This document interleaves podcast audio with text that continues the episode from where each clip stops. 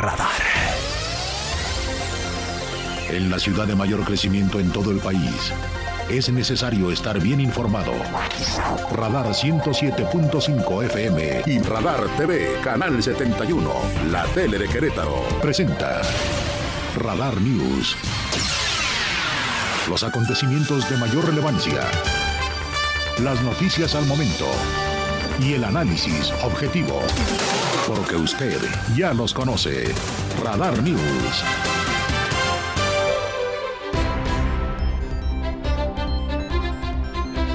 ¿Cómo están? Qué gusto saludarle. La una de la tarde y unos segundos. Listos todos aquí, este gran equipo y su servidor Andrés Esteves para llevarle como cada día de lunes a viernes la actualidad con la fuerza de la verdad, llegando con todo lo de hoy. Aquí no hay refritos para que usted esté bien informado. Ya interactuamos en las redes sociales de Radar. Listo el WhatsApp 442-592-1075. En mis redes sociales el Twitter arroba Andrés Esteves MX, fanpage Magazine TV Cro o andresesteves.mx, misma web con las noticias y todo el fin de semana y las 24 horas nuestro canal en streaming. Ahí lo eh, liga usted, lo ligas. Una jornada intensa este viernes con cosas muy importantes que comentar. Por ejemplo, que este día es el Día Mundial de la Donación de Órganos, Tejidos y Transplantes. Ojalá que todos tomemos conciencia de lo importante que es para cuando Dios nos llame, dejar dictada nuestra decisión de donar órganos, dar vida después de la vida.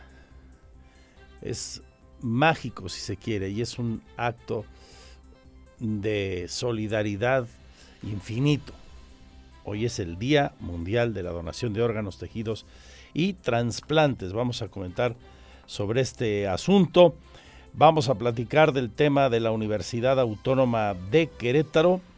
La rectora señala que el Colegio de Directores de la UAC analiza en cada facultad la posibilidad de brindar clases de forma virtual ante la toma indefinida de las instalaciones.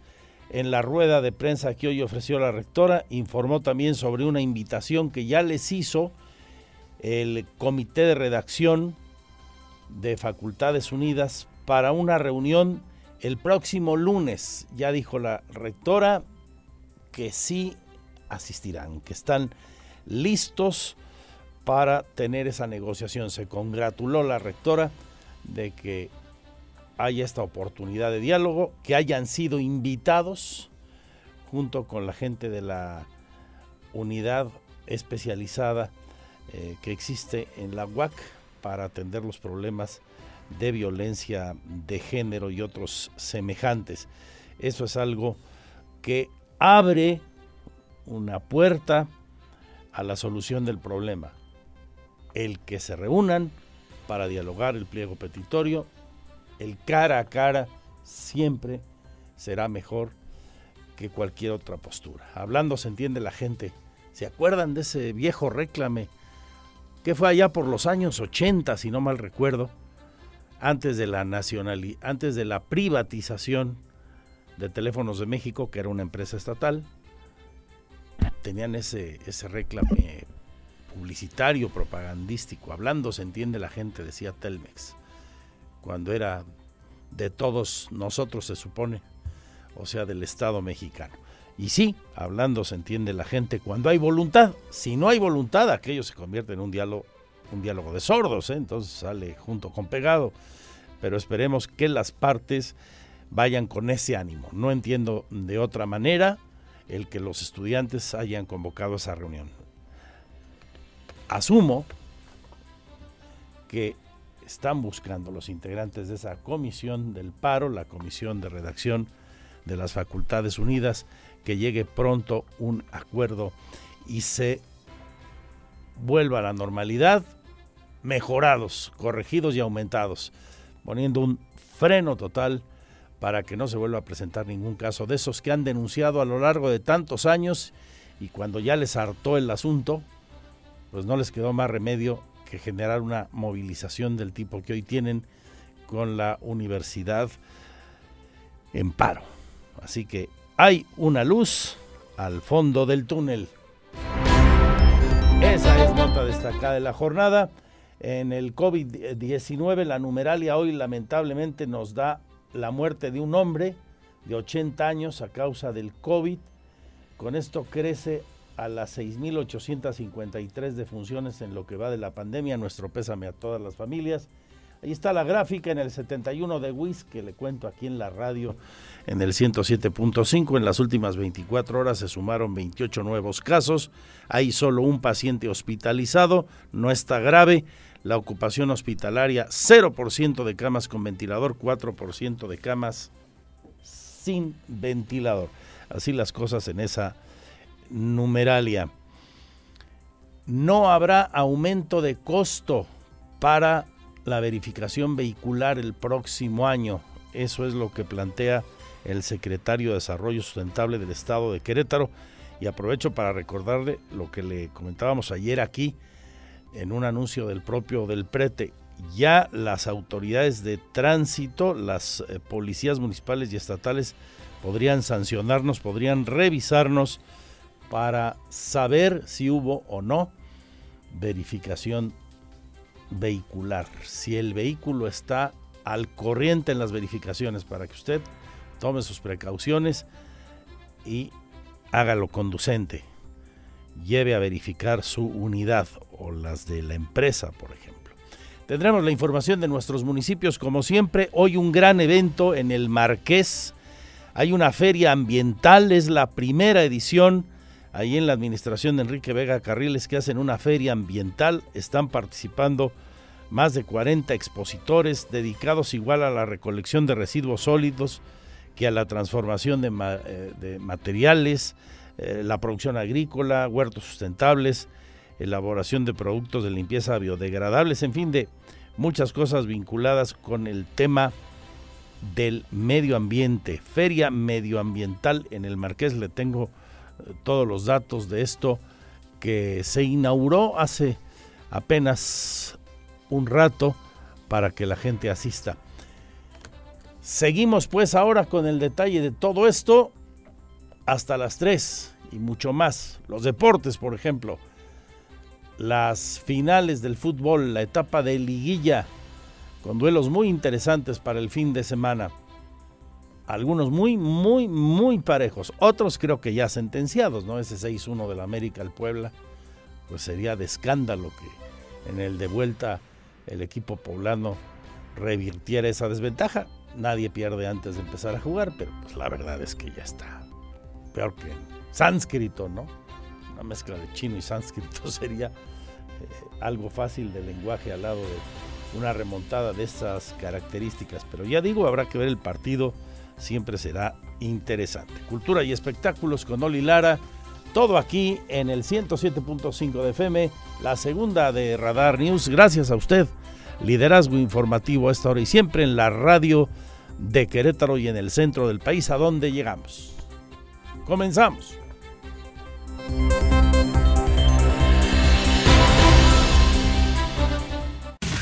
Este es el resumen, lo más importante del día en Radar News es presentado por los más exquisitos platillos de comida tradicional mexicana de restaurant Hacienda Los Laureles.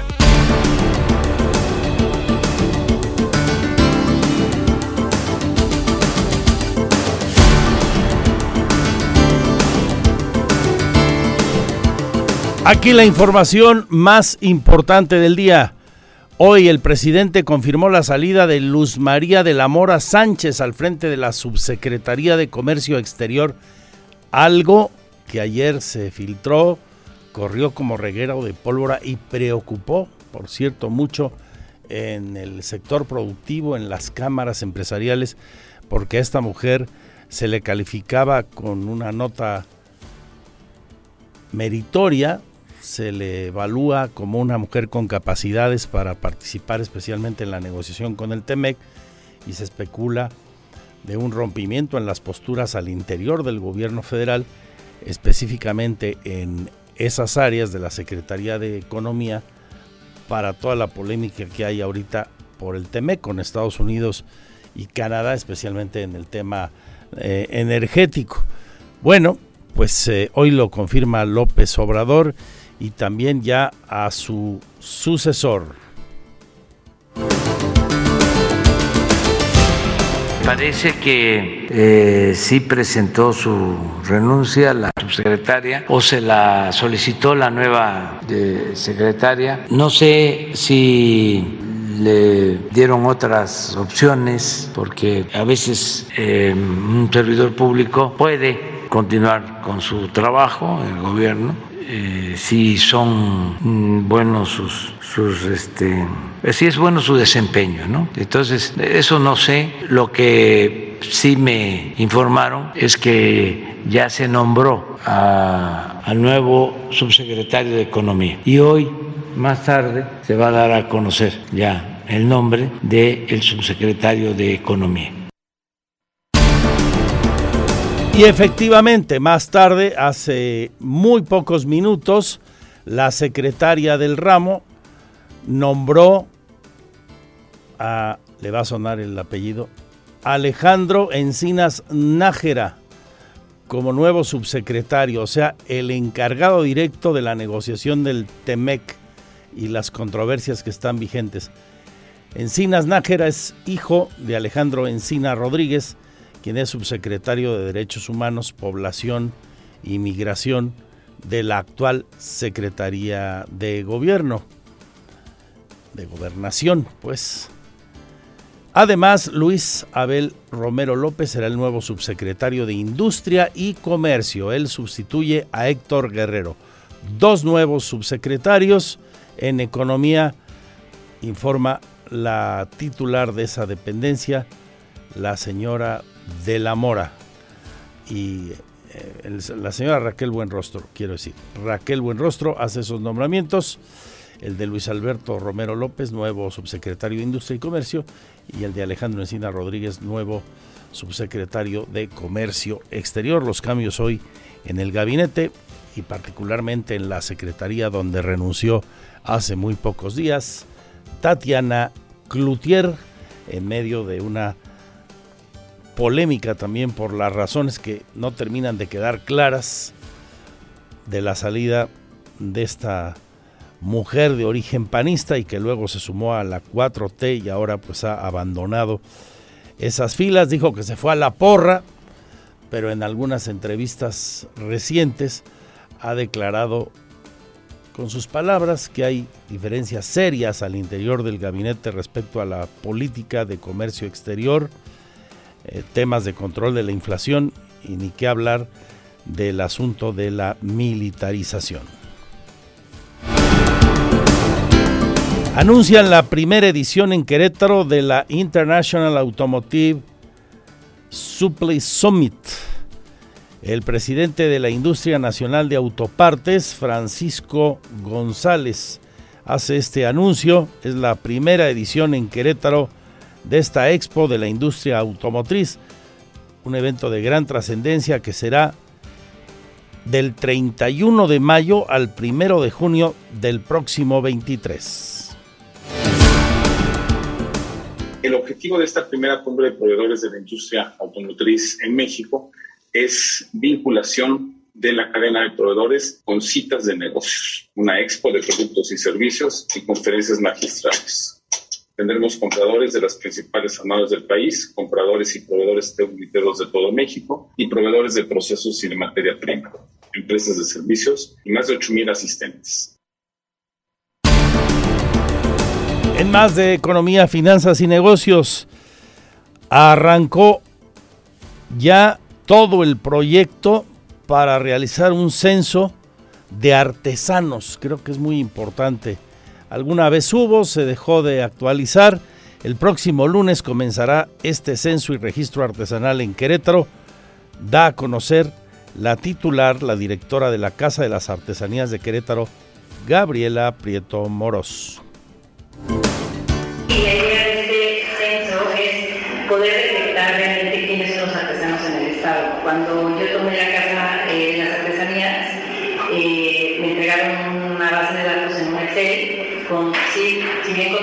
datos de artesanos, pero no tenemos exactamente la información si siguen siendo artesanos, a qué se dedican. Eh, necesitamos que sean solamente artesanos.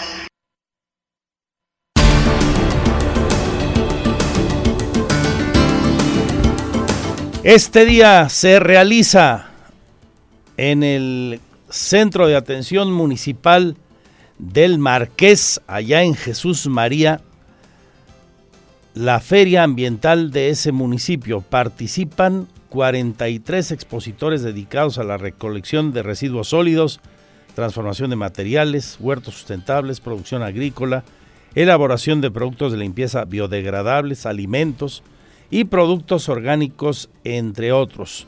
La finalidad evidente, promover una mejor y más amplia cultura del cuidado medioambiental. Ahí estuvo el presidente municipal del Marqués, Enrique Vega Carriles. En el marco de este evento, el municipio del Marqués va a solicitar que se extienda, cuando se implemente, las fotomultas al circuito Universidades y Paseo del Ejército Mexicano ya en su demarcación. Señala Vega Carriles que esta solicitud la realizará el gobernador en los próximos días y en caso necesario, el municipio apoyará con recursos apoyará a la inversión para que las fotomultas puedan cubrir estas dos importantes vialidades cada vez con más tráfico y que se constituirán, seguro, es un hecho, en vías alternas para muchos una vez que comience el derribo de los puentes el próximo día 22 de la avenida 5 de febrero en la reingeniería a Paseo 5 de febrero. Caen 6% las ventas en el comercio de la 5 de febrero y esto apenas comienza. Habla el presidente de la Canaco, Fabián Camacho. Silvia Mandujano, habitante de Santa Bárbara y representante de los colonos en el tema del transporte público colectivo que los aqueja, señalan que con el nuevo movimiento implantado, ellos tienen algunas dudas, se las están planteando al Instituto Queretano del Transporte y esperan una solución a sus propuestas. Nos cambiaron a, Walmart. Ahora ya la gente la baja, dice el del T01, dice aquí se bajan los de Santa Bárbara y los obligan a bajarse en Walmart, porque más adelante ya no te hacen bajadas. Entonces ahora este, los bajan en Walmart te tienes, hay dos camiones esperando ahí a que se llene el camión o a que sean más de la mitad de la, los pasajeros para que pueda salir. La gente está muy molesta porque estamos regresando a un modelo de transporte de hace 20 años, donde tenías que esperarte en la, donde se quedan los camiones en su base a que pudiera haber gente para que saliera y eso no fue lo que tampoco él prometió en su modelo de transporte. Ya están abiertas las pláticas, de hecho han tenido varias con el titular de esa dependencia, Gerardo Cuanalo, que busca una solución y o convencimiento de que esta nueva alternativa es la que más les conviene a los vecinos de Santa Bárbara. Ellos tienen esta postura, el instituto la propia, ojalá que haya un arreglo, haya un acuerdo y todo mundo salga ganando, sobre todo los usuarios del transporte público, ¿no? Que finalmente son los más afectados para bien o para mal con cualquier modificación. Y hablando de posibles soluciones, tema central desde hace hoy dos semanas. Hoy cumple dos semanas la UAC sin actividades, el paro. Hoy Teresa García Gasca informó que ya recibió una invitación del Comité de Redacción de Facultades Unidas para verse el próximo lunes. Ojalá que esta puerta que se abre lleve a la solución del problema, que pronto vuelvan las actividades, especialmente que pare la problemática que llevó a este genuino movimiento al paro, el evitar cualquier expresión de violencia contra las mujeres en la universidad. Mujeres y hombres, que pare cualquier tipo de acosos ahí y que nunca más se vuelva a tirar el balón fuera de la cancha o a patear el bote, que haya soluciones contundentes y cuando haya culpables se les sancione con la severidad que implique el reglamento o la ley o ambas. Teresa García Gasca ve la rectora con optimismo esta cita.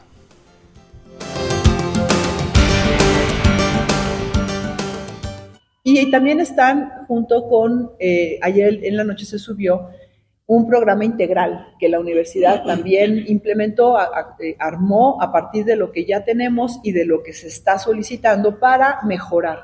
Un programa integral que nos permita dar justamente respuesta, dar, darle sustento eh, técnico, institucional, para poder dar respuesta justamente a todas las demandas.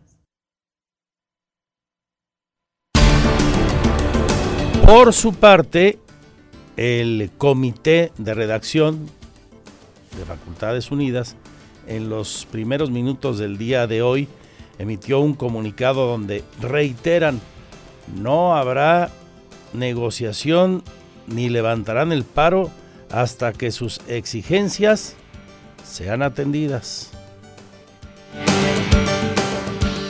Rectoría no está demostrando que podemos confiar en ellas, ellas y ellos.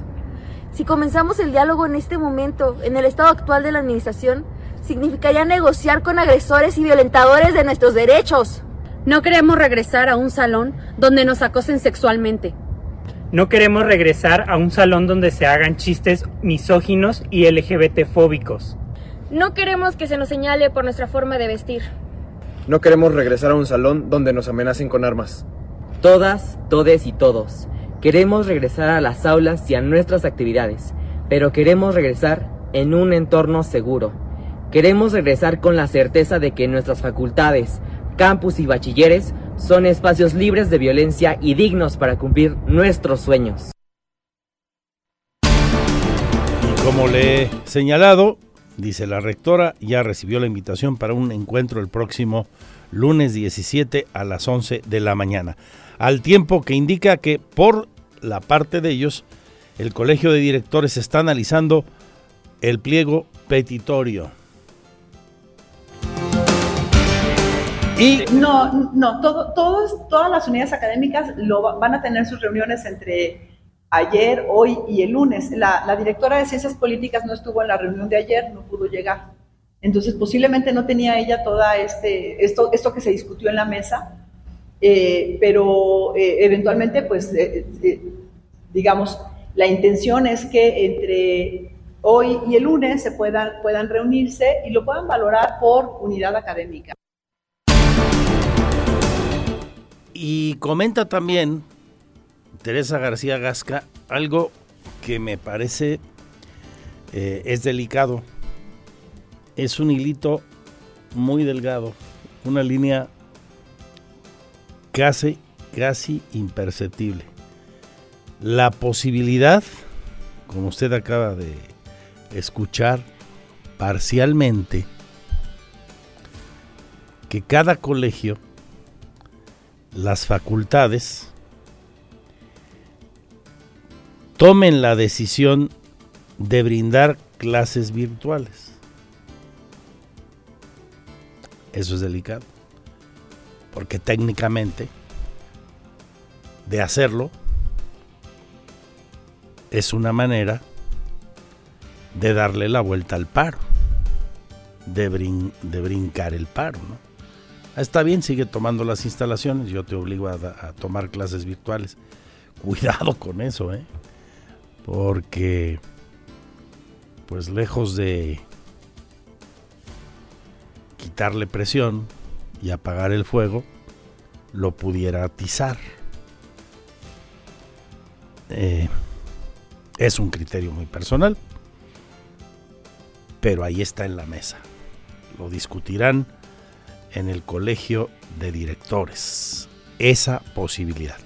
Me quedo con que el lunes comiencen a hablar cara a cara y haya un arreglo, se cumplan las condiciones del movimiento en su base más social, en la base que tiene más reconocimiento de la comunidad universitaria y creo que de la población de Querétaro. El frenar todo tipo de violencia, todo tipo de expresión contra la mujer, el hombre o cualquier persona perteneciente a la comunidad con, con preferencias sexuales distintas, particulares, eh, con independencia de su condición de cualquier tipo también, económica, de raza. Tenemos que tener una sociedad incluyente en la universidad y en todo Querétaro. Ser respetuosos de lo que piensan, de cómo son los demás. A partir de un colectivo así, de integrado, de, de respetuoso, vamos a hacer un mejor Querétaro, sin duda. Esto está hoy en la universidad, es un asunto que está ahí en la Universidad de Querétaro. Pero a propósito de, esto que están haciendo los estudiantes, ojalá el resto de la sociedad tomemos conciencia. Porque se lo comentaba al inicio de la semana a propósito de una encuesta que le compartí. Querétaro es el tercer estado, de acuerdo a algunos estudios, solo atrás del Estado de México y la Ciudad de México, con más casos de acoso denunciados al año. Luego entonces quiere decir que la problemática no es un tema exclusivo de la UAC. Y lo sabemos, se da en los centros de trabajo, se da en otros niveles de educación, se da y lo hemos visto también en otras instituciones de educación superior. Hay que frenar con eso en toda la sociedad a partir de este movimiento que nos está haciendo tomar conciencia a todos los queretanos. Ahí la dejo, ojalá que pensemos en ello y actuemos en consecuencia. La una con 33 minutos, hay mucho más que compartir aquí hasta las 3, quédense con nosotros. Les recuerdo mi Twitter arroba Andrés Esteves MX.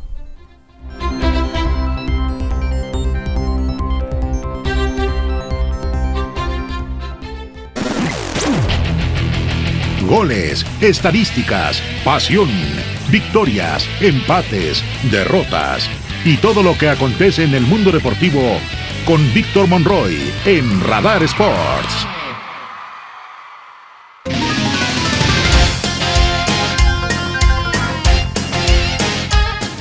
Una de la tarde con 52 minutos. ¿Qué tal? ¿Cómo le va? Estos son los deportes en esta tarde ya de viernes. Viernes sabroso, ¿no, Pirru? ¿Cómo no? ¿Cómo no? Viernes sabroso el día de hoy. Y bueno, pues hay por supuesto mucho que ver este fin de semana en términos de el fútbol mexicano. Ya está, ya está eh, pues eh, completada la primera fase, la fase de los partidos de ida de cuartos de final del fútbol mexicano, que ayer pues arrojó resultados pues que llaman la atención. Toluca en casa, por poco, por poco y se le va el partido de las manos y termina al final con una anotación por la vía penal ejecutada por Tiago Volpi ganó cuatro goles a tres.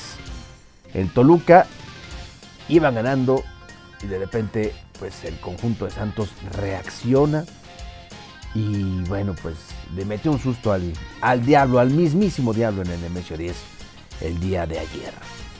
En otro resultado, los Tigres, con anotación al 87 de André Pierre Gignac, el eh, jugador francés goleador del equipo regiomontano. Bueno, pues los Tigres sacaron un buen resultado, no el mejor, pero bueno, llevan, llegan con una ligera ventaja de una anotación ante el conjunto del Pachuca para los partidos de vuelta de este fin de semana, en donde los horarios son los siguientes. Monterrey en contra de Cruz Azul, mañana 6 de la tarde con 6 minutos. A las 8 de la noche con 6 minutos, las Águilas del América estarán enfrentando al conjunto del Puebla, Monterrey y Cruz Azul. Recuerde usted, empataron a 0 goles en la ida. América le ganó 6 goles por 1 al conjunto del Puebla. Era ya un partido de, de trámite. Ya no hay como. Ya. Por la dignidad del equipo de Puebla. Pero pues seguramente va a haber mucho americanista en el Estadio Azteca. Y pues van a querer meterle dos, tres golecitos, ¿no? Otros cinco para que sean diez. No, Pirro, no seas ingrato. Ya, como él dice el meme, ya está, ya, ya, ya, ya está muerto, ya.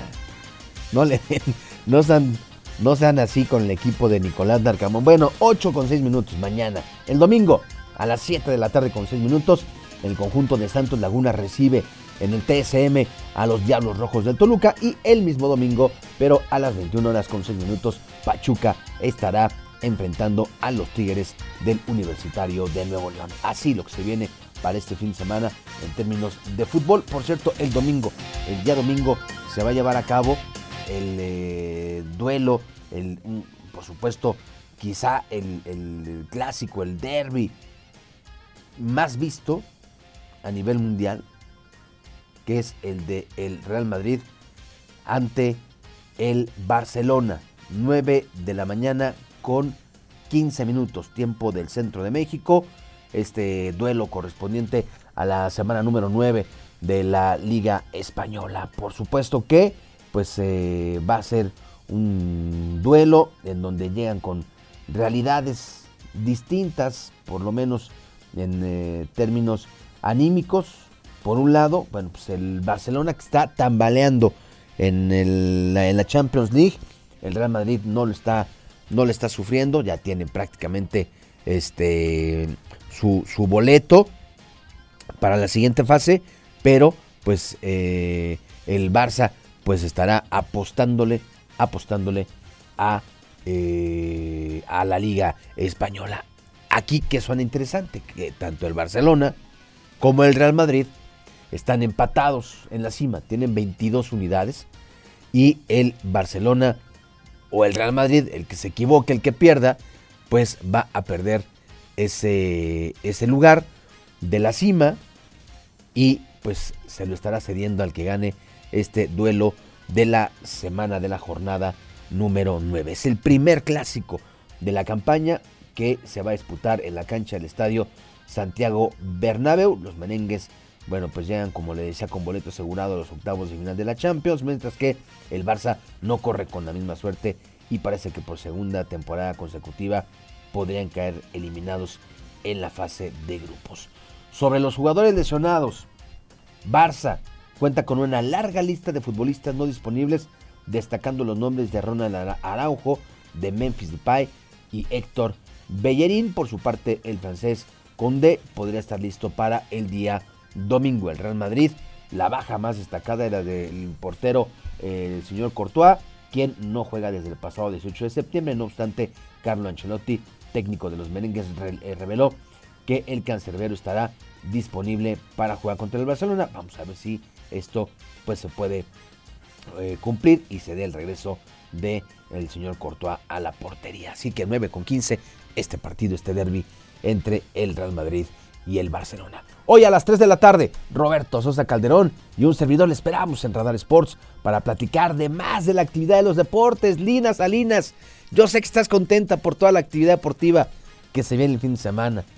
Se te ve, se ve la sonrisa, claro, para que lo disfrutes. Aquí vamos a platicar de lo que se viene, el arranque de una eh, semana más de la NFL, la sexta semana de la National Football League, que ya comenzó el día de ayer. Y bueno, pues mucho más en la información de los deportes a partir de las 3 de la tarde. Gracias, mi nombre es Víctor Monroy. Siga bien informado en Radar News.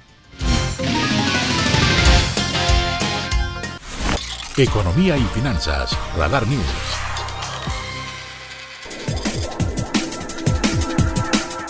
Economía, finanzas y negocios, como le conté a usted al inicio de este programa, se confirma el día de hoy la salida de quien era subsecretaria de Comercio Exterior de la Secretaría de Economía, Luz María de la Mora, una mujer muy calificada por el sector empresarial, por la iniciativa privada, bien valorada, que salió luego de que se fuera su jefa, Tatiana Cloutier. Se habla de que hay diferencias de criterios en la administración de la política mexicana en materia de comercio exterior en medio de las negociaciones del TEMEC por la controversia en el tema de los hidrocarburos, aunque parece que según el presidente, hoy en la mañana, dijo López Obrador, Estados Unidos se desistirá de ir a esa controversia sin dar mayores elementos. Bueno, el caso es que se confirmó hoy, eh, justamente en Palacio Nacional, y horas más tarde, la señora Raquel Buenrostro, nueva secretaria de Economía, nombró a Alejandro Encina Rodríguez como nuevo subsecretario. Es el nuevo subsecretario. Es hijo Alejandro Encinas, de Alejandro Encinas Rodríguez, subsecretario de Derechos Humanos, Población y Migración de la Secretaría de Gobernación. El nuevo subsecretario en Economía, en Comercio Exterior, será el encargado, por supuesto, de negociar estas polémicas del TEMEC, Alejandro Encinas Nájera. También nombró a otro subsecretario, o sea, removió a toda la gente del primer nivel de Tatiana Cloutier, la nueva secretaria Buenrostro. Luis Alberto Romero López es el nuevo subsecretario de Industria y Comercio. Aquí en Querétaro presente el eh, titular de la industria nacional de las autopartes. Vale recordar, aunque usted y yo lo sabemos muy bien, Querétaro tiene como uno de sus ejes fundamentales en su desarrollo económico al sector de las autopartes. Que esté aquí el presidente de esta industria es una buena noticia y más para anunciar un gran evento para el próximo año. Andrea Martínez. La Secretaría de Desarrollo Sustentable Estatal anunció la primera edición en Querétaro de la International Automotive Industry Supply Summit, Expo de la Industria Automotriz en México, la cual se llevará a cabo en el Querétaro Centro de Congresos el 31 de mayo y 1 de junio del 2023. El presidente de la Industria Nacional de Autopartes, Francisco González, informó que el objetivo es vincular la cadena de proveedores con citas de negocios, en donde participarán compradores de las principales armadoras del país. En esta expo se contempla una participación de más de 6.000 empresas nacionales e internacionales del sector. Además, espera concretar 6.000 solicitudes de citas de negocios y una derrama económica de 3.700 millones de dólares. El objetivo de esta primera cumbre de proveedores de la industria automotriz en México es vinculación de la cadena de proveedores con citas de negocios, una expo de productos y servicios y conferencias magistrales tendremos compradores de las principales armadas del país, compradores y proveedores termiteros de todo México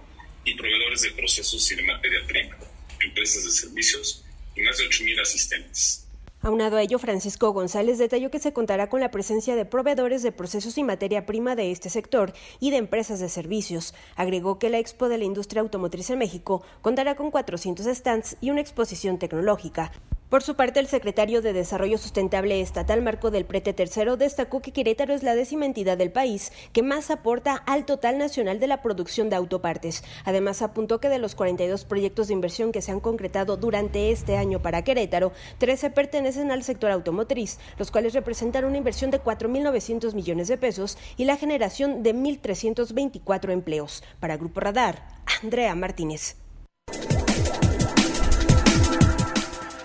Y en el marco del lanzamiento de este evento para el próximo año, el secretario de Desarrollo Sustentable, que por supuesto estuvo presente, Marco del Plete, nos señala que no se contempla, no espera que aumente el costo de la verificación vehicular para el año próximo. Yo le recuerdo el anuncio que hizo ayer este mismo funcionario, que ahora las policías municipales y estatales podrán verificar el cumplimiento de que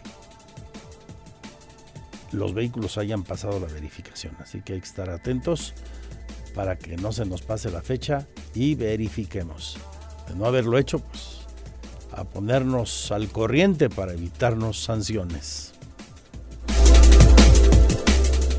Para el 2023 no se contempla un aumento en los costos de la verificación vehicular en el estado de Querétaro, garantizó el secretario de Desarrollo Sustentable Estatal, Marco del Prete Tercero. Explicó que se revisa actualmente este tema, pero de momento no se prevé un aumento en los costos de esta obligación que tienen los automovilistas para realizar la verificación dos veces al año de su vehículo. Además dio a conocer que se buscará homologar la verificación con el Estado de México y la Ciudad de México, que forman parte de la megalópolis, para que los automóviles de aquellas entidades que circulan en Querétaro también contribuyan al cuidado del medio ambiente. Estamos revisando, no, no lo tenemos previsto todavía, estamos, estamos revisando, estamos tratando de homologar también nuestros esfuerzos con la Ciudad de México, con el Estado de México, con los estados que forman parte de la, de la Comisión Ambiental de la Megalópolis, porque el acuerdo que hay es que el vehículo que está, que está, está eh, el vehículo aquí en el estado, eh, los vehículos que forman parte de la Comisión Ambiental de la Megalópolis no pueden eh, verificarse en, otro estado de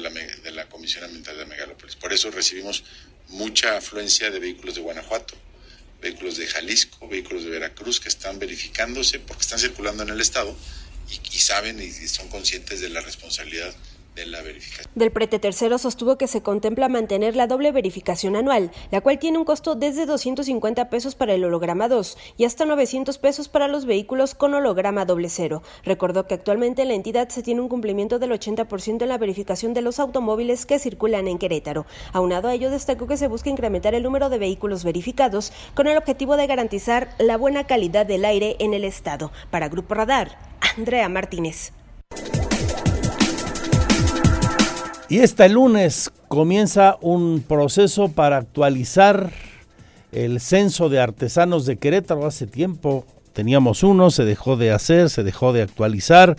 La directora de la Casa de las Artesanías, Gabriela Prieto Morós, nos lo anuncia, es en coordinación con la Secretaría de Desarrollo Social del Gobierno del Estado el trabajo de elaborar un padrón actualizado para que este sector pueda ser beneficiado con distintos programas, con diferentes apoyos. Se aplicarán formularios en todos los municipios, en los 18. La escuchamos. Y la idea de este censo es poder detectar realmente quiénes son los artesanos en el Estado. Cuando yo tomé la casa eh, las artesanías, eh, me entregaron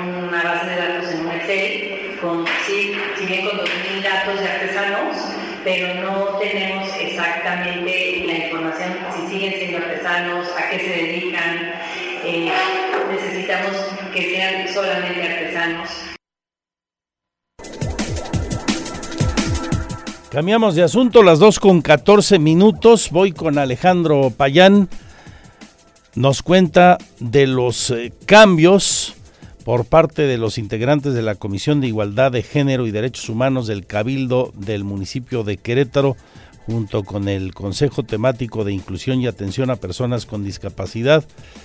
Cambios, modificaciones al reglamento que busca fomentar y proteger sus derechos. Nos habla la encargada del Consejo Temático de Inclusión, Cori Rocha, quien platica con nuestro compañero.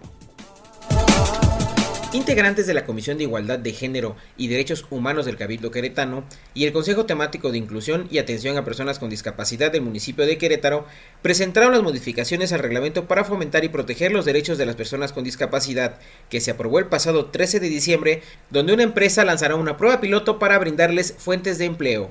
Así lo informó Cori Rocha, encargada del Consejo Temático de Inclusión y Atención a Personas con Discapacidad. Bueno, nos va a permitir y asegurar que todas las personas con discapacidad de nuestro municipio, bueno, vivan en plenitud de sus derechos. Eh, otro de los eh, de la importancia que tuvo estas modificaciones es que se nos permitió a las organizaciones de la sociedad civil en diferentes mesas de trabajo que de manera particular en el Consejo Temático de Atención e Inclusión a las Personas con Discapacidad. También se informó que más adelante se podría lanzar un distintivo de discapacidad que además de distinguir un comercio por brindar facilidades y accesibilidad, servirá como un espacio que brinda oportunidades adecuadas a personas que viven con alguna discapacidad. Para Grupo Radar, Alejandro Payán. Tenemos mucha más información. También le cuento, leo en andresesteves.mx todo el fin de semana. Ahí seguimos con la información y en mi Twitter, ya sabe, arroba andresestevesmx que en entrevista el presidente de la Junta de Concertación Política del Congreso local, el sanjuanense Memo Vega, nos dice Guillermo Vega, que habrá ley de seguridad privada, una nueva ley antes de que concluya el año. Y falta qué hace, porque hay una terrible, muy compleja discrecionalidad hoy día a la hora de que las empresas de seguridad privada solicitan su registro e inscripción ante las autoridades competentes. Tienen que quedar las cosas claras. Los efectos del 5M se dejaron sentir ahí. Qué bueno que haya orden. Qué malo que haya discrecionalidad. Una ley va a ayudar. Nos parece. 2 con 17. El tema de la UAC y la propuesta para una reunión del Consejo, eh, no el Consejo Universitario, del comité que la Universidad Autónoma está formando para dialogar. Hoy recibieron la invitación, nos dijo Teresa García Gasca, con el Comité de Redacción de Facultades Unidas de la UAC, o sea, los chavos paristas, que dicen, no volvemos a clases mientras no estén dadas las condiciones mientras se libere a la UAC de un entorno de violencia de género. Pero se abre una puerta para el lunes, ojalá que esta rinda buenos frutos. A detalle enseguida, a lo mejor su compañía.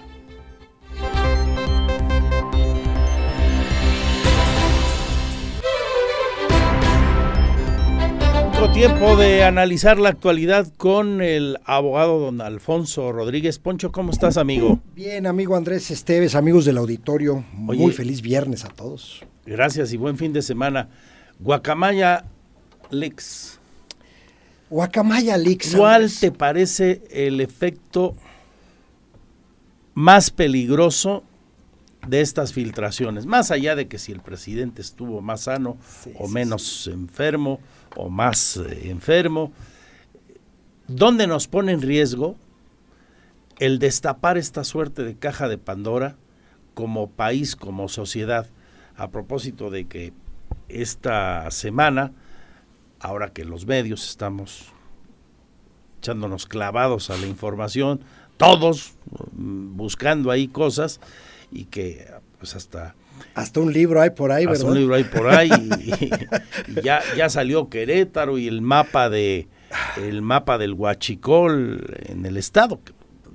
Vamos, no, no es ninguna sorpresa que nos hayan dicho las filtraciones de Guacamaya Leaks que eh, la zona peligrosa tiene que ver con donde pasan los gasoductos. San Juan del Río, la carretera 57, Pedro Escobedo. Claro eh, Querétaro y Corregidora. Como país, ¿dónde ves tú el acento peligroso?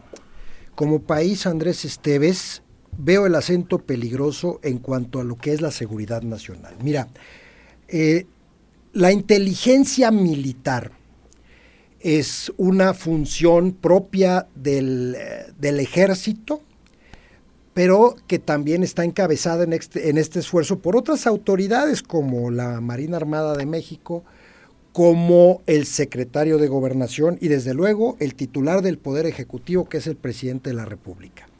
La inteligencia militar, desde la DFS, desde todas las instituciones que ha habido eh, eh, y las funciones del propio ejército, permite al, al Ejecutivo Federal el detectar fenómenos, movimientos sociales, eh, peligros, amenazas a la paz, a la paz que tanto cacareamos en México y la seguridad nacional.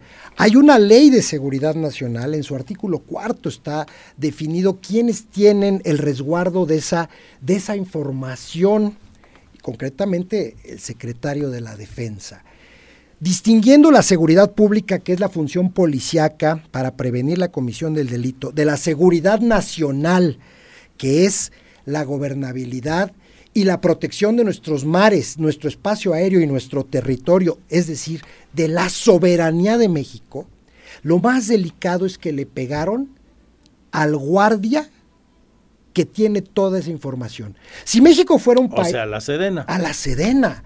Si México, Andrés Esteves, fuera un país beligerante, si México fuera un país bélico, los enemigos militares de México ya sabrían por dónde pegarnos, Claro. por dónde invadirnos, por dónde fastidiarnos. No quiero decir que no lo sepan ya, ¿eh? No sabemos qué tanta información sustrajeron, pero lo que sí es un hecho es que tuvieron acceso a décadas, años y años de información privilegiada, reservada de este país, que más allá de usarla para un chantaje político, Andrés Esteves, la pueden usar para vulnerar la seguridad del Estado mexicano. Ahora, este, a propósito de esto, y platicábamos antes algo de ello a- antes de, entrar al aire.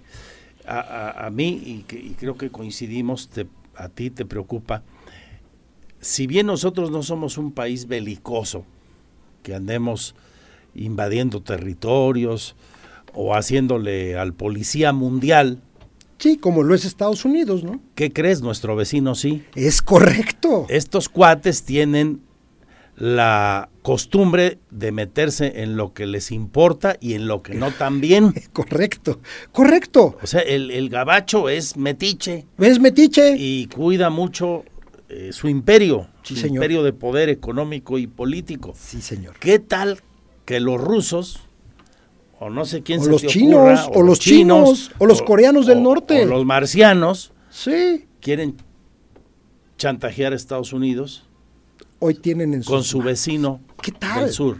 Hoy tienen. ¿Habría ese riesgo? Pues es que claro que lo hay, Andrés Esteves. Ha habido una cooperación internacional entre México y Estados Unidos. Estaba la iniciativa Mérida, que, que- que recuerdas muy bien. y- Panamá, muchas. la- la- todo, todo lo que tiene que ver con la seguridad fronteriza, que está, por cierto, eh, bajo el resguardo de una Guardia Nacional, que no es otra cosa sino una policía militarizada que ahora quieren institucionalizar con esa reforma al quinto transitorio. Este, todo cae en el ejército finalmente. ¿Tú crees que no tienen información sobre Estados Unidos o no tenían custodiando información sobre la relación bilateral en materia de cooperación eh, eh, de inteligencia y, y de prevención del delito? Y Y, mira por dónde, y mira por dónde en paralelo, cuando se destapa Guacamaya Leaks, resulta que eh, se hace mediático un presunto acuerdo de cooperación con los rusos. ¿Qué tal? Acuerdo de cooperación con los rusos que Sí. acaban de invadir un país indefenso y, y- ¿qué tal? Pues no tan indefenso, pero son Bueno. también expansionistas y tienen a un dictador eh, disfrazado demócrata, Claro, disfrazado de presidente. el señor Putin, que, se, que, que si lo dejas se come media Europa. Ah, claro, se cree Napoleón Bonaparte. Entonces, imagínate que este sujeto tuviera un acuerdo o intenciones perversas para fastidiar a Estados Unidos desde la plataforma continental de México. Y además, ojo, fíjate qué cosa tan delicada y acabas de tocar un punto medular.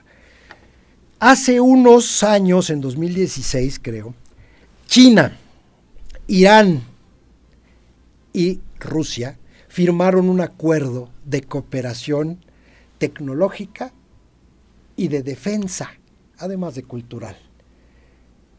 China es el enemigo eh, de- el- es el enemigo declarado de Estados Unidos en este momento que tiene alianza con Rusia. Ojo, China tiene en su poder económicamente eh, pues gran parte de la deuda eh, de la deuda externa de los Estados es Unidos. el mayor acreedor Punto. De Estados Unidos. Es, es- es el mayor acreedor. Es al que más le deben los gabachos, pues, para entendernos. Y están calladitos, calladitos. Se vota en el Consejo de Seguridad el tema de Ucrania y quienes votan en contra. Irán, la, eh, Rusia y este y China. Qué situación tan grave, tan delicada, sobre todo en un clima Es que geopolítico además de China guerra. ejerce eh, en esas circunstancias siempre son muy vivos y ejercen una suerte de bisagra. bisagra. Claro. Cuando les conviene se cantean con el gabacho y cuando no con los rusos Correcto. y los aliados de estos en nuestro subcontinente. La banda bolivariana eh, desde Nicaragua hasta donde usted quiera, pasando por... Por México, desgraciadamente. Ahí, ahí, sí ya le echaste. Desgraciadamente. Ahí sí ya le echaste más de tu cosecha. La cuarta deformación, Andrés te afloró el panista que llevas dentro. No, es que la cuarta deformación lo que pretende es una constitución de corte marxista latino, al estilo latinoamericano, Andrés. Bueno. En fin. Le seguimos otro día con esto. Volvemos con más. Esta es la segunda de Radar News y ustedes lo mejor del programa. Andrés Esteves MX en el Twitter, arroba Andrés Esteves MX.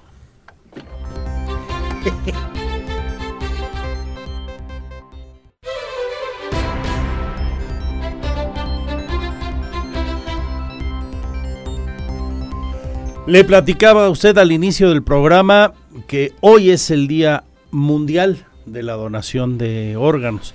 Hay un día nacional que acaba de pasar en septiembre, por si usted no se escuchó en aquellas fechas, para no confundirnos. Este está promovido por la Organización Mundial de la Salud. En consecuencia, y le agradezco mucho a una de las personas, si no la que más trabaja en Querétaro, para promover la donación de órganos, tejidos y trasplantes, que es Adriana Castro. Adriana, ¿cómo estás? Ay, muy bien, muy feliz y agradecida por este espacio eh, donde en verdad vengo a ser la voz del paciente, donde vengo a hablarles desde el corazón de todos esos pacientitos que van y nos buscan a la fundación y, y nos dicen, ¿puedes salvar a mi mamá? ¿Puedes salvar a mi hijo? Y yo siempre les digo, no soy Dios ni médico pero vamos a hacer lo imposible porque no pierdan la vida. ¿Cómo sí podemos hacerlo? ¿Cómo sí podemos lograrlo? Y, yo creo que lo más importante es que hagamos del tema de la donación de órganos y tejidos un tema de sobremesa, que no le tengamos miedo. Tristemente, y me pasa a mí en reuniones con amigas que me dicen, Adriana, es que hablas con mucha libertad de, la donación de órganos, y pues qué susto, qué miedo. Y yo, ¿miedo por qué? ¿Susto a qué? a la muerte, muchos nos vamos a morir tarde que temprano. Todos. ¿Qué mejor? Todos. ¿Qué mejor que si tú, me, lo quería acotar, con muerte cerebral? Este, muchos vamos a poder presentar la oportunidad de donar. Y si no moriste, o sea, y si no te moriste con muerte cerebral y pudiste donar tus órganos y tuviste una muerte natural, puedes donar tus córneas, puedes donar tu piel, puedes donar tus huesos, porque lo puedes hacer aún de esa forma. Tú puedes ser un donador voluntario de órganos y tejidos en vida. Ese viejo reclame tan bonito, yo creo que el mejor que se ha hecho en la materia de dar vida después de la vida. Es, lo máximo. Es, mágico, es, maravilloso. Adriana Castro, además, como sabemos, presidenta de la Fundación Ale. Eh, ¿Cuáles son los órganos que más se demandan en Querétaro, hablando de nuestro entorno? Riñón. Riñón. Riñón es lo que más se necesita. Eh, córneas hígado y ya después seguimos con corazón. La verdad es que la lista de espera de Querétaro, afortunadamente dentro de los estándares que, hay en, otros estados, es una lista eh, parcialmente digna, ¿no? ¿Y a qué me refiero con parcialmente digna? Pues sí, hay pacientes que están esperando, pero también hay pacientes a los que se les está trasplantando. Es decir, no los estamos desamparando estamos siendo escuchados como fundación. ¿Qué pasa con la ley, eh, ah. Adriana? Yo creo que aquí tenemos una gran traba, porque eh, la persona puede declararse donador. Es que ya somos, pero por ley. si la familia, el familiar no lo acepta, ya valió. No se cumple su voluntad post-mortem. Así, así, lo dijiste divino. ¿Qué hay que hacer? ¿Qué hay que hacer? La verdad, echarle montón a, los legisladores y que cambien ese rengloncito donde dice, en, se decretó que todos somos donadores tácitos en nuestro país, hace varios años. Pero hay un pequeño renglón en esa ley que dice, pero tu familiar tiene que consentirlo. Entonces está disfrazado. O sea, si soy donador tácito, soy tácito. Quiere decir que si yo dije que sí, es sí. Yo nací donador tácito porque así nacemos como es en España. Pero no se está eh, ahí con ese rengloncito. Se pierde. Respetando la decisión de quien murió para donar. Pues claro, claro que sí. Es más, por eso yo les digo que tiene que ser un tema de sobremesa, porque si tú lo platicas con tu familia, yo te puedo firmar hoy que si tú tienes muerte cerebral, tu familia va a llegar y va a decir, él quería donar sus órganos. ¿Se puede? ¿Quién puede ver que se donen? Ahora, también hay gente, o sea, de repente alguien dijo, todos somos donadores, el donador tácito, pero a lo mejor hay alguien que no quiere ser donador. También lo pueden hacer. Tú eres donador tácito a menos que manifiestes lo contrario. Ahí está la clave. A menos, y, y- pero así viene la ley. Si tú manifiestas que tú naces donador, Ahí está la clave. ahí está la clave. Se entiende perfecto. Todos somos donadores, sí, pero la ley dice, si no quiere alguien, Tú lo manifiestas. lo manifiestas y se acabó. Y se te respeta además. Pero entonces que no haya el otro candado, porque echa para abajo todo el sentido de la ley. Sí, y a mí me dio muchísima tristeza que hace como 10 días este, la gobernadora de Tlaxcala dijo, oigan, vamos a promover la ley y vamos a diluir ese pequeño rengloncito. ¿Para qué? Para que verdaderamente se cumpla que seamos tácitos. Y resulta que nos dicen, no se puede, o sea, no lo podemos quitar. ¿Por qué? Porque implicaría una cantidad de recursos que se tendrían que asignar a la donación de órganos, mismos recursos que no se tienen o que no se quieren etiquetar para eso. Eh, Acaba siendo al final del día un tema de dinero también. fregado. ¿Por qué? ¿Por qué? Limitar que alguien pueda vivir cuando hay riñones que se quieren donar, pero, no, pierden. pero no llegan, se pierden. Se pierden. Y también esa falta de coordinación intrahospitalaria. ¿A qué me refiero? Yo no doy crédito y, y a lo mejor es por mi misma pasión o, o- o por lo sensible que soy al ver a los pacientes que llegan y llegan a la oficina, ¿no? Pero, ¿por qué no hay una coordinación entre el Seguro Social, entre el ISTE, entre la Secretaría de Salud? Y no me refiero a Querétaro, me refiero al país. al país No solo a Querétaro. no solo a Querétaro, no solo a Querétaro. A ver, yo les digo, ¿por qué carambas? Si hay una muerte cerebral en el seguro de Querétaro, tiene que venir el seguro del siglo XXI a quitar esos órganos para llevárselos al- a otro hospital de seguro social, porque así es como está. O sea, los órganos de seguro son de seguro, los órganos de la secretaría son de la secretaría. No hay si estamos intercambio. cerquita, estamos más cerca y los órganos van a estar en mejor No hay estado. intercambio y alguien puede morir No hay porque, coordinación. porque alguien no lo... porque no se coordinó. No y la verdad, coordinó. a lo mejor ahorita ya estoy así como... eh, me dio mucha tristeza que no acepten que seamos tácitos por dinero. Déjenos en paz y que cada estado decida. Decida, Y que claro. cada estado decida, pero bueno, el Muy chiste bien. es que hablemos de la donación. ¿Qué hay que hacer, Adriana, para integrarse a este movimiento? Adriana Castro de Fundación Ale. Mira, nos pueden escribir, eh, se pueden inscribir y registrar como donadores voluntarios de órganos y tejidos en www.asociacionale.org. ¿Por qué es importante registrarte como donador de órganos y tejidos? Número uno, porque te comprometes hablar con tu familia de que, mira, yo ya me registré como donador voluntario, Para quiero ser. Cuando me muera, ojalá que sea dentro de mucho, no vayas a salir tú con que no. Con que no. Y número dos, podemos meter más presión y decir, oigan, hay mucha gente que quiere donar, échenos la mano. Claro. O sea, vamos a moverlo. Y, y, y sí lo quiero reconocer. De verdad, Querétaro es un estado, y no lo digo por adular a nadie, pero Querétaro es un estado que sí está dando solución a la mayoría de sus pacientes eh, en tema del trasplante. O sea, el tiempo de espera sí se acorta. Yo les digo que hay un doctor al- por el cual tengo una admiración total, que es el doctor Sandoval. Y el doctor Sandoval, de veras, cuando le llega un paciente, me dice, señora, ¿qué vamos a hacer? Mejor usted dígame qué vamos a hacer. Usted es el doctor, le digo. Lo sacamos adelante, vamos. Y empezamos a, a ver cómo sí ese paciente Repítenos pueda- la dirección pueda- electrónica, por favor.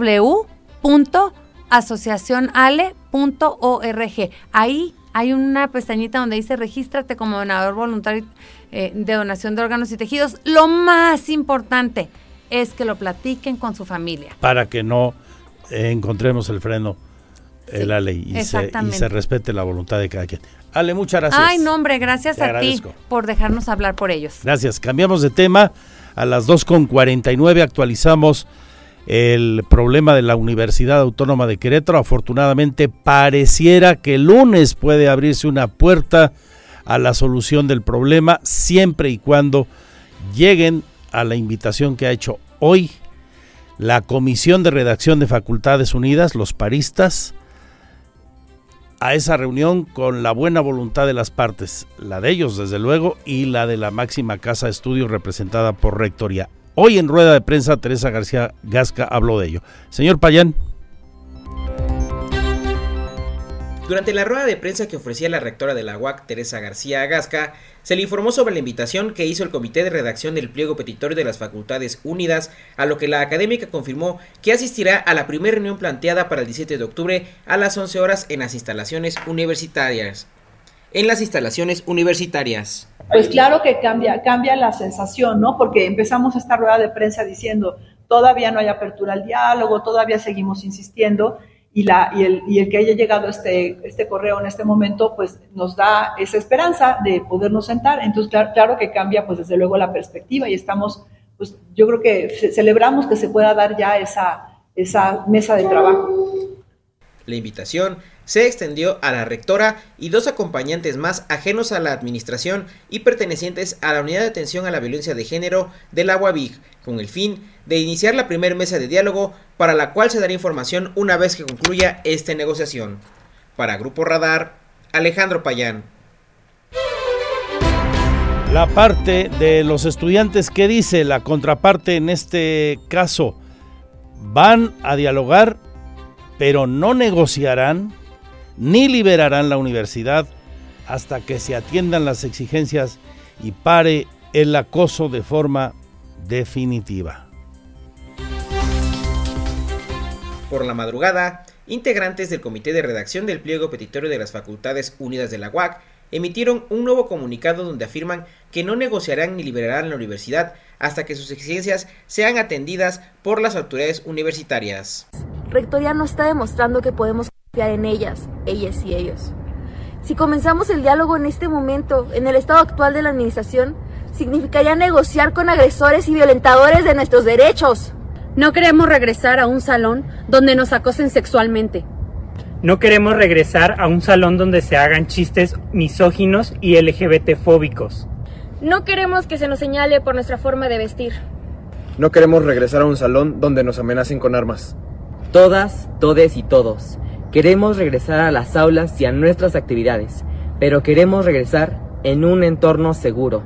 Queremos regresar con la certeza de que nuestras facultades, campus y bachilleres son espacios libres de violencia y dignos para cumplir nuestros sueños. En este comunicado, agradecieron a todas las personas que han respaldado la causa y dijeron que les será imposible que se les quiera obligar a compartir los espacios con agresores y las aulas con violentadores o sentarse incluso a un lado de abusadores, por lo que reiteraron que están esperando la respuesta de las autoridades universitarias a esta demanda.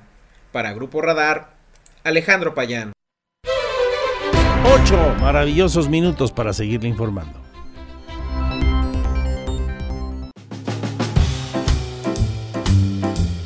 Que tengan un gran fin de semana, cuídense mucho y disfruten a plenitud con su familia, con sus seres queridos.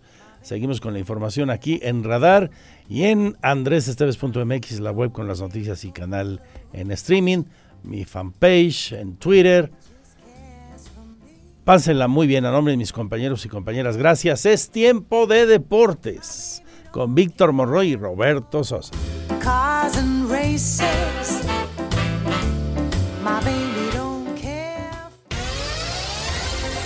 Ahora está usted bien informado. Radar News. Los acontecimientos de mayor relevancia. Las noticias al momento y el análisis objetivo. Escúchalo por el 107.5 FM Radar y velo por Radar TV Canal 71, la tele de Querétaro.